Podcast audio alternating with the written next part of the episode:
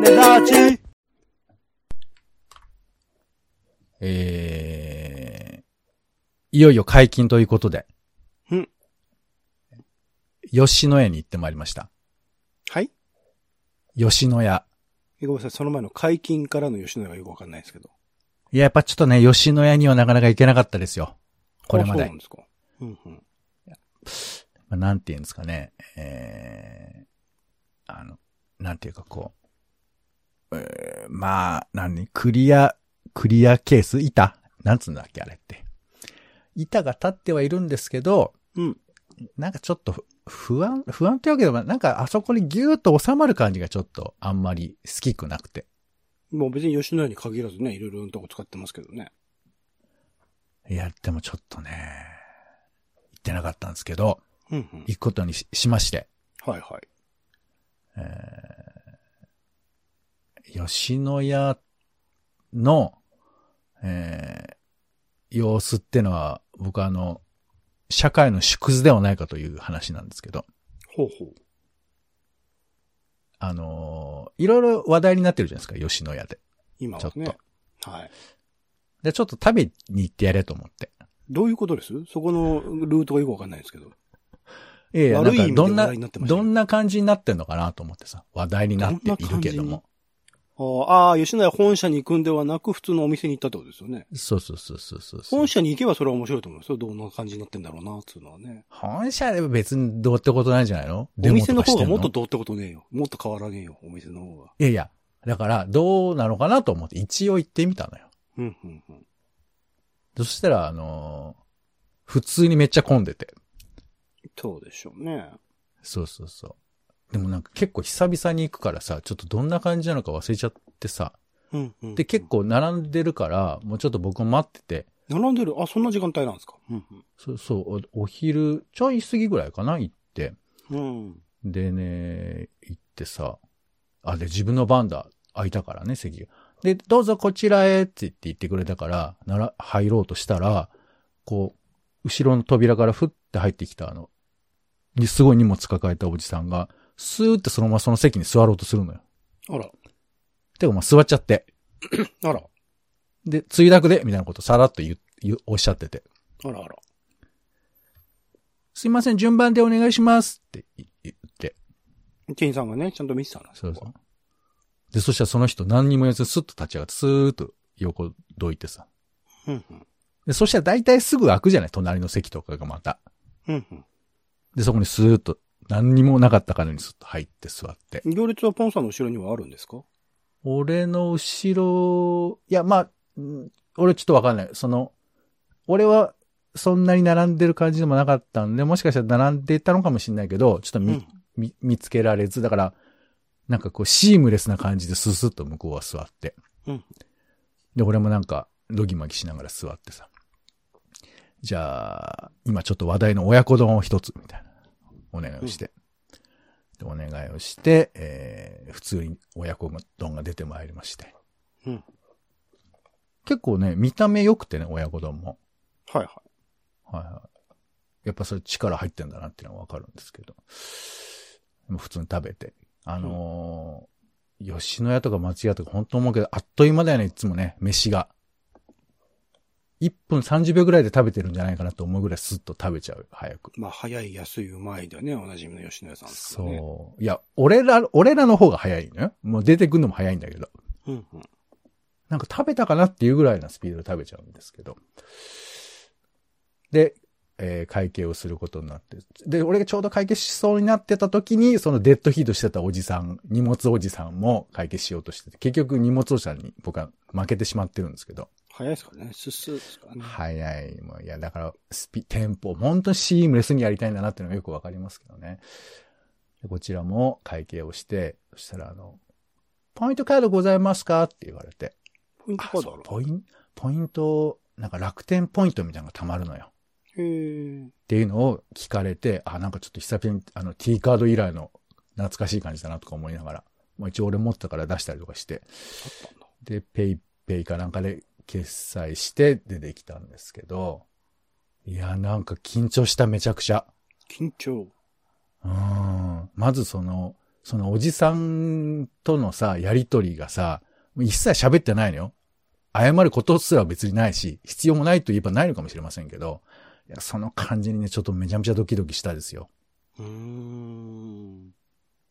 で、まあ、で留学生なのか、その向こうの方も別に普通なんですけど、普通なんですけど、なんか、あその、底辺に漂うこのマニュアル感っていうの？そこで僕らは、えー、もう、餌をついばむ鶏のように飯を食ってスッと行くみたいな感じが、結構久々に感じられまして。うんうんうん。まあまあ、これね、ことさら言うとなんですよ。多分、そのね、お父さんの、もう財布に優しいお店といえばそうなんですけど、あなんかこういう風に飯食ってたよな、なんてちょっということを思い出したっていう話なんですよね。はあ、昔なんだ。僕は全然今も松屋とか行くんでね。あんまり昔感ないですけど、そういう感じなんですね。そうそうそう。まあでもなんかそんなことを、見方によっては思いませんか？なんか、自動的にこうベルトコンベアで飯食っていくみたいな感じっていうんですかね。なんかそういう絵がね、この吉野家のことが話題になってるタイミングでツイートしてる人とかいましたね。昔のなんかうん機械的にこう、あのー、なんかロボットみたいなのがご飯出していて、それをなんか食べ食べ続けている人間みたいな。そうね。まあでも、悪く言ったら悪く言ったでなんなんで、僕もまあ十分楽しみましたので、えーごちそうさま吉野家という話でございました。私は吉野家は行きません。はい。え？急に。はい、ということで。え？はい、もうど、それは好き好きな話ですからね。はい、ということで、友達、職場、夫婦のちょっとした雑談からツイッターの投稿のネタの種など、直接役には立たないけれど、あなたと一緒に拾いたい。種ラジは世の中のいろんな種を探すポッドキャストです。ということで、一週間毎日更新をしております。お相手は、カルチャー中毒者のオレンジさんと、どうもお天気散歩リンのポンの二人です。よろしくお願いします。ー、お願いします。さあ、週の始まりは、おしゃべりの練習場、種枕です。えーいろいろと種を拾っておりますので、使えそうなやつを、えー想像しながらお聞きください。ということで、まずはニュースですが、オレンジさん、先週気になったニュース何かありますか？結構まあ映画界、まあいろいろと騒動、監督の問題とかが起きていて、そこら辺の、なんかあのいろんな人、まあ過去のね、問題があった人たちについて、まあ告発されて罪になるのかならないのかみたいな人たちは、適正にこう、ジャッジをされるとか法的にジャッジをされるべきだろうなと思いつつ、ちょっと過剰にこういろんなもの、過去作とか過去のインタビューとかを掘り下げて、これはどうだっていうみたいなこと。まあ、あの、アメリカとかだとね、すでに1年、2年村が前ぐらい、もっと前か、キャンセルカルチャーって言って、どんどんどんどん、あの、自分と思想が合わない人たちの、こう、悪い証拠はないかみたいな探して、それを引っ張って、なんかその人たちを、こう、まあ、映画業界から退場させようみたいな動きはあったりしたんですけど、それがちょっとまあ今の日本で起きつつある感じがあって、そこら辺の過剰にこういろいろと告発して、まあもちろん悪いものはちゃんと悪いものとして、あの、正すとか、今も、えっと、映画館の、映画監督とかが、是枝さんとかね、えっと、映画業界の正常化、制作環境の正常化に向けて結構いろいろと動いてくださってはいるみたいなんですが、ちょっとまあ、あの、一般の人たちが過剰にこう騒ぎ立てるというのもなんか、その問題の解決に直接必ずしも繋がらないな、みたいなところで、ちょっといろいろと、もやもやするなっていうところが今の僕が見ている動きだったりするので、そこら辺まあ、うん本当に正されるべきものはちゃんと正されればいいなとちょっと思っているところでございます。うん難しいよね。かといって、じゃあ、ちゃんとした人がちゃんとやってくださいねっていうことで済んだら、かことは簡単なんだけど、そうはなかなかいかないから、えー一般の人とか、大きな声を上げざるを得ないみたいなところもあったりして、悩ましいところもありますまあ、よね。現時点でね、あの、相当な効果はあったと思います。今、あの、改めてパハラスメント系のことを制作現場では多分できなくなってるし、もうあらゆる周囲の人たちの目が厳しくなってる状況だと思うので、もうすでに一定の効果はああるとは思うんですが、ってことですね。それプラスアルファでどれだけ意識づけられるかっていうところですね。うん。ね、まだまだ、なんか、仮面ライダーの現場でも、みたいな話もね、聞きましたけどね。これでね。はい。では、ありがとうございます。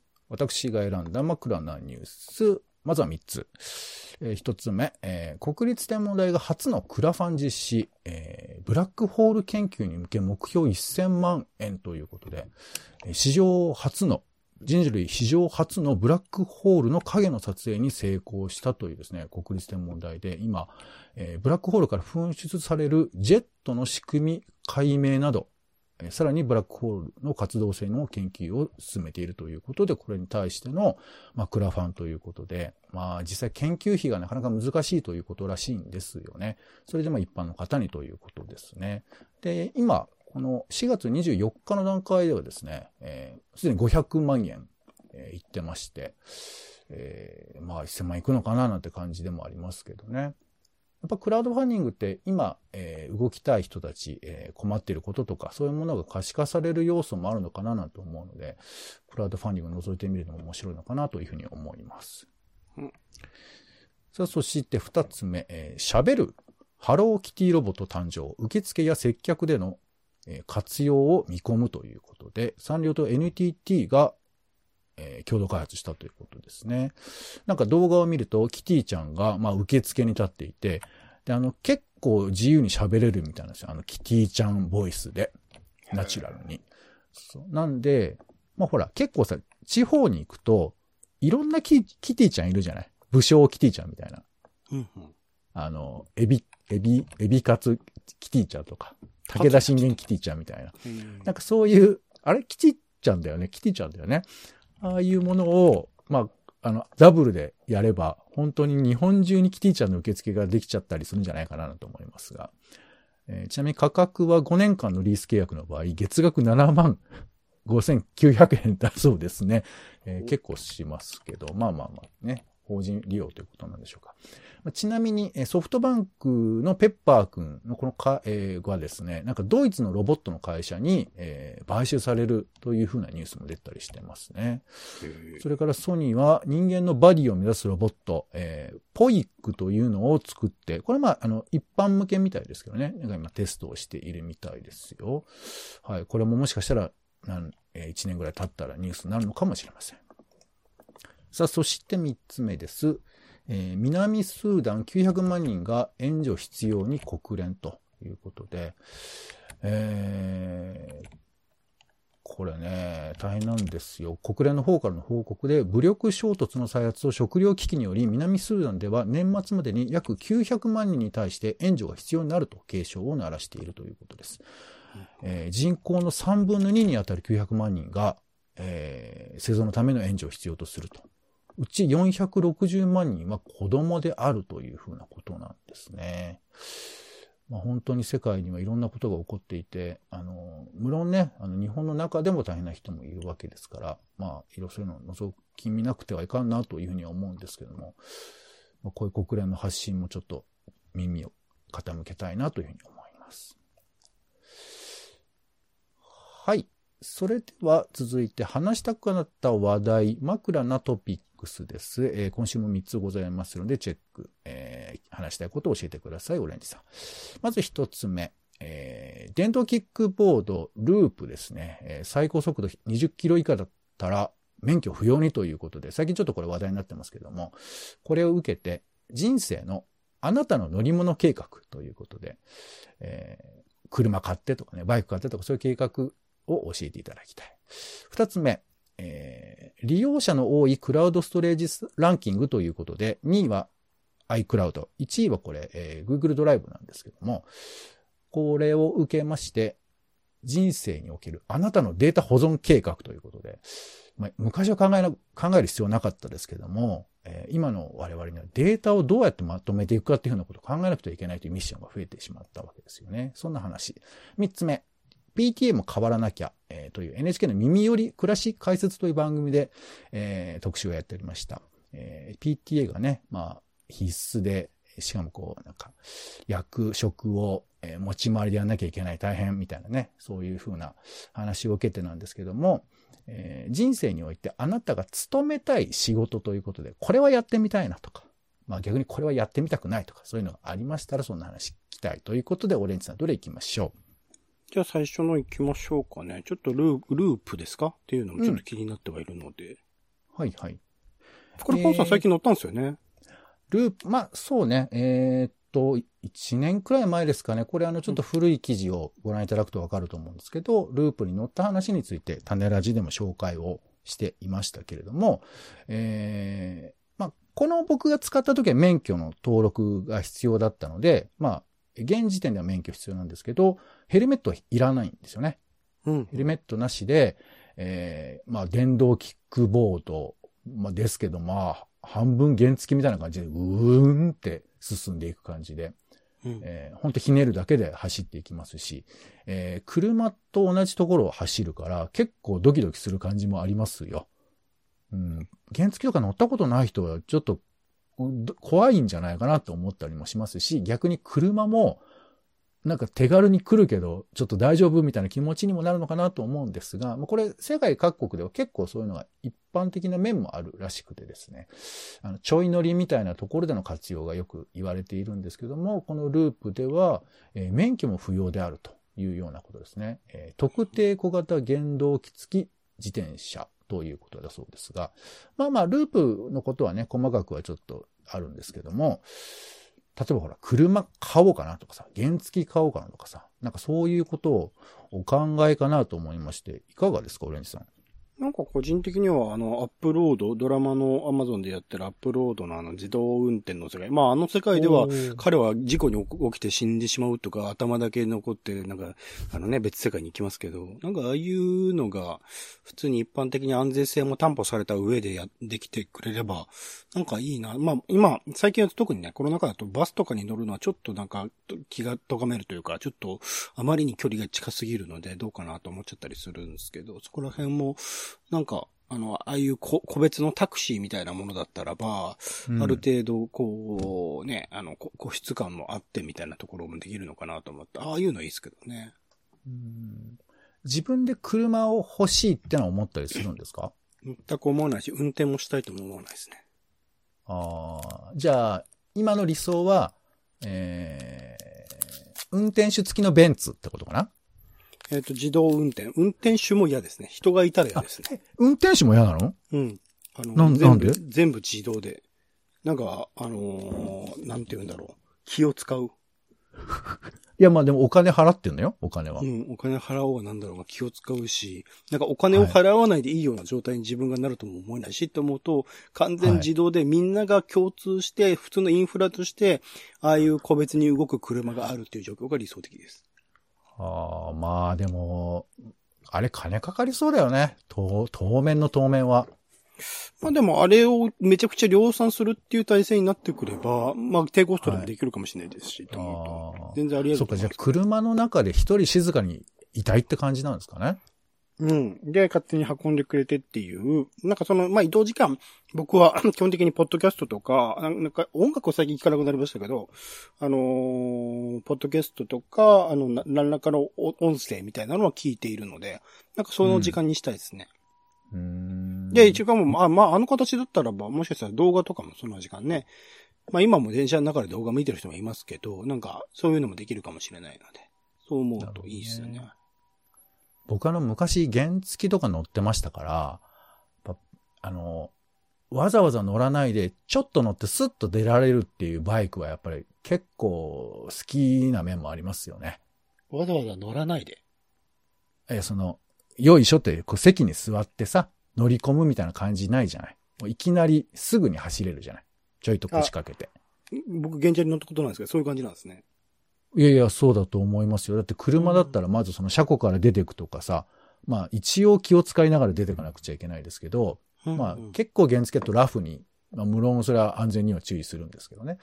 というところもあったりするので、まあループは実は割と気にはなってはいるんですけど、まあちょっとこれはね、経済的なこともあったりするから、まあ逆に言うと車を持つっていうステータスみたいなね、そういう風な感覚の人も、まあいるとは思うんですけどね。なんかいろんな意味でもっとこうローカライズっていうか、それぞれの地元を大切にするみたいな意味での、なんか車みたい、なんかすげえ大距離走、まあもちろん場所によってはそうせざるを得ないってことはもちろんあるということを前提として、なんか思想というか方向性としてはもっとなんか身近な、短い距離のところ、それこそ自転車をもっと普及させるとか、原チャリ的なもの、こういうループ的なレベルのものを普及させるみたいな方向になって、それぞれのなんか、よりそのコロナ禍以降僕はそのシェアサイクルを使って、この半径5キロとかの中にも全然行ってない場所めちゃくちゃあるじゃんっていうことを気づかされて、めちゃくちゃ面白いところもあるだろうなってことを気づかされて、まあ場所によるのがそれが難しいところではあるんですけど、なんかそういうところを意識した都市設計なり、街道の作り方みたいなものがなされていくといいなっていうのは思ったりしますけどね。なんか呼び出しバスみたいなのもね、最近はあるみたいですけどね。呼び出しバスそうそう。ここに来てくださいって言うとバスがやっとやってきて、だからこう、あの、ぐるぐる回ってんじゃなくて、呼び出された時だけやってくるバスっていうんですか？これ自転車ユーザーにとってね、そのバスとね、うん、タクシーはもう迷惑でしょうがないっていうか。いや、それは、目の前、ね、公共機関にさ、文句言っちゃダメよ。タクシーは別に公共機関でもないからね、とか思うと。いや、今、まあ一応バスと言いましたけど。個別対応とかされると、それはそれで困るなとちょっと自分中心すぎやしないですか？いやいやいや、うん、いろいろな視点があるってことですよ。はい、ありがとうございました。皆さんはいかがですかね。さあ、では最後に今週の予定を先取りする枕な予定です。えー、4月24日からの予定ですね。はい。まず4月24日です。えー、ロシアのウクライナ侵攻が2ヶ月となりました。はい。あんまり記録を取りたくないところではありますが、もう随分経ってきてしまってますね。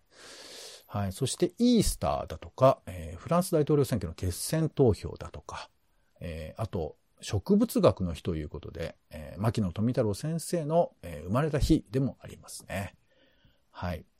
4月25日は、えー、JR 福知山線脱線事故から17年ですね。それから世界ペンギンの日だそうですよ。はい。あと、えー、歩道橋の日ということで、1963年大阪駅前に初めて日本初の、えー、横断歩道橋が、横断歩道橋ですね、が完成したそうです。4月26日火曜日は世界知的所有権の日だそうですよ。はい。そして、えー、2013年に海上自衛隊が制定した日がありますね。はい。えー、1952年に海上自衛隊の前身である海上警備隊が創設されたということで、はい。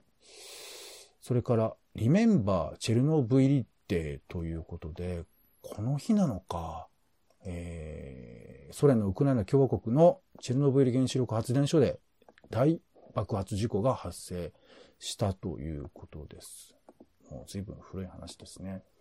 それから、えー、タンザニアというのは、タンガニ、タンガニーカとザンジバルが合併してできたということですね。これが1964年のことだそうですよ。はい。4月27日です、水曜日。えー、この日は駅伝が誕生した日だそうです。あと、婦人警官の記念日だそうですね。はい。これも、これは1946年。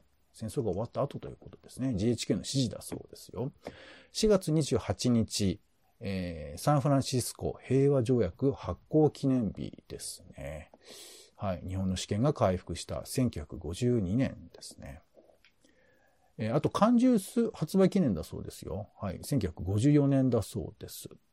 4月29日金曜日は、えー、連休が始まりますね、えー、昭和の日から始まります。はい。それからニコニコ超会議がスタートしますね。はい。それから図書館の記念日だとか、えー、ワルプリ、ワルプルギスの夜というのが、えー、この日だそうですね。えー、北欧で行われる5月祭の前夜祭ということですね。5月1日、いよいよ5月です。えー、この日はメーデーですね。はい。えー、ストヤデモで、えー、まあ、労働環境を改善するということですが、もともとこれは春祭りな、のことを指すみたいですね。はい。そして、水俣病啓発の日ということだそうですね。